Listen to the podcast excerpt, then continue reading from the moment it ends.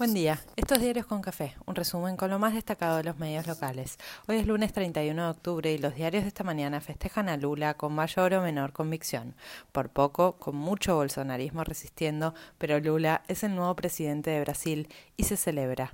Las internas argentas siguen a flor de piel, la oposición disputa sus identidades múltiples y el oficialismo no resuelve sus diferencias y paga las consecuencias.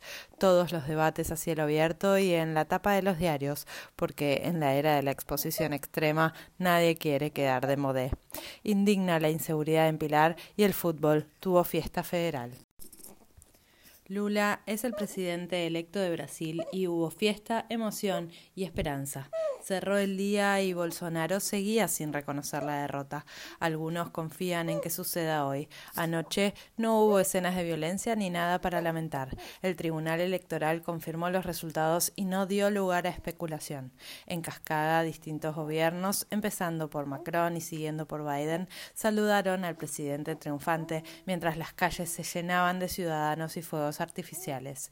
Lula celebró con un discurso ejemplar, ratificando los ejes de su gobierno que arranca el primero de enero, con desarrollo y cuidado medioambiental, con las urgencias económicas y alimentarias que convivirán con lo emocional porque desactivar el odio y la intolerancia serán claves para poder gobernar en un país que todos diagnostican, con la prueba de los votos, como partido en dos. Tras hablar por teléfono con Lula, Alberto Fernández confirmó que viaja hoy mismo a Brasil y al cerrar la noche en su búnker, Lula se puso la gorrita de la especulación. CFK 2023, con Guado aplaudiendo a su lado. Cada quien interpretó lo que quiso. Los indignados despotricaron y quedarán los análisis más sesudos para estos días con un poco más de perspectiva y digestión porque la estrategia heroica de Lula se confirmó victoriosa, pero los desafíos son tan enormes como la satisfacción del triunfo. La región pica en punta en los sueños de varios y la estrecha sintonía política entre México, Brasil y Argentina permite pensar en grande. Es ahora. En la oposición se confirmaron los extremos y las posiciones. La reta y el radicalismo celebraron el triunfo de Lula con mensajes de diálogo, convivencia y respeto.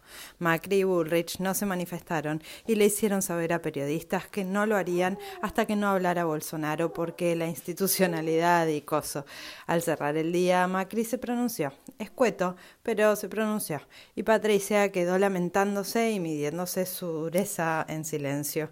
Desde los medios oficiales y oficiosos aparecieron más reacciones del PRO al acto del sábado que encabezó la UCR, donde se despegó del gobierno de Macri, que se presente en internas y le ganará.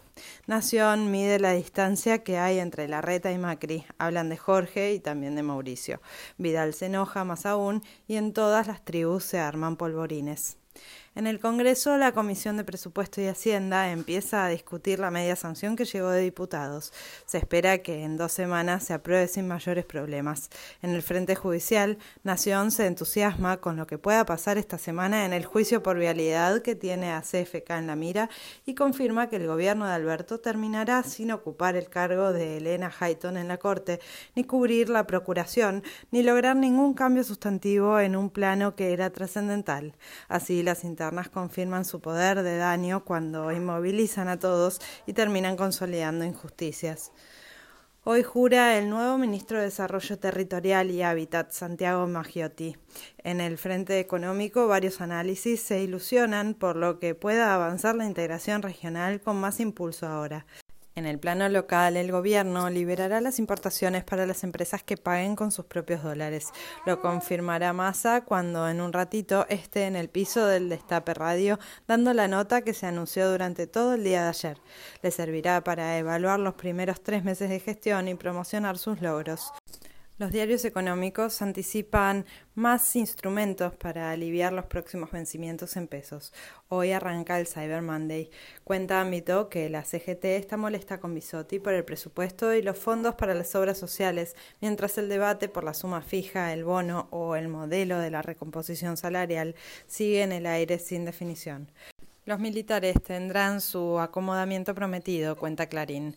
Roberto Frenkel habla en cronista y dice que con estos datos de inflación es una fantasía armar un plan de estabilización. Andando en su moto por la Panamericana, asesinaron a Andrés Blaquier y hubo conmoción y marcha en Pilar pidiendo más seguridad. Los dos acusados del crimen están detenidos. El dato de contagios de COVID volvió a bajar respecto a la semana pasada y las gripes que andan dando vueltas no son más que gripes horribles, pero pasarán rápido y sin riesgo.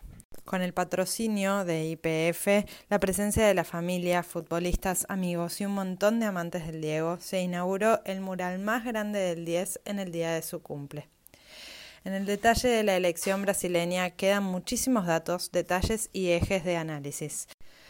Tarcisio Gómez de Freitas, aliado de Bolsonaro, es el nuevo gobernador de San Pablo y el poderío parlamentario tendrá su correlato en grandes administraciones locales. El bolsonarismo fue y es cosa seria. Completa el fútbol con la enfermería de Scaloni que suma bajas y celebra altas. Lo del Dibu no es nada, por suerte. A lo le tiró. Patronato es campeón de la Copa Argentina y hubo fiestón en Paraná y en Mendoza.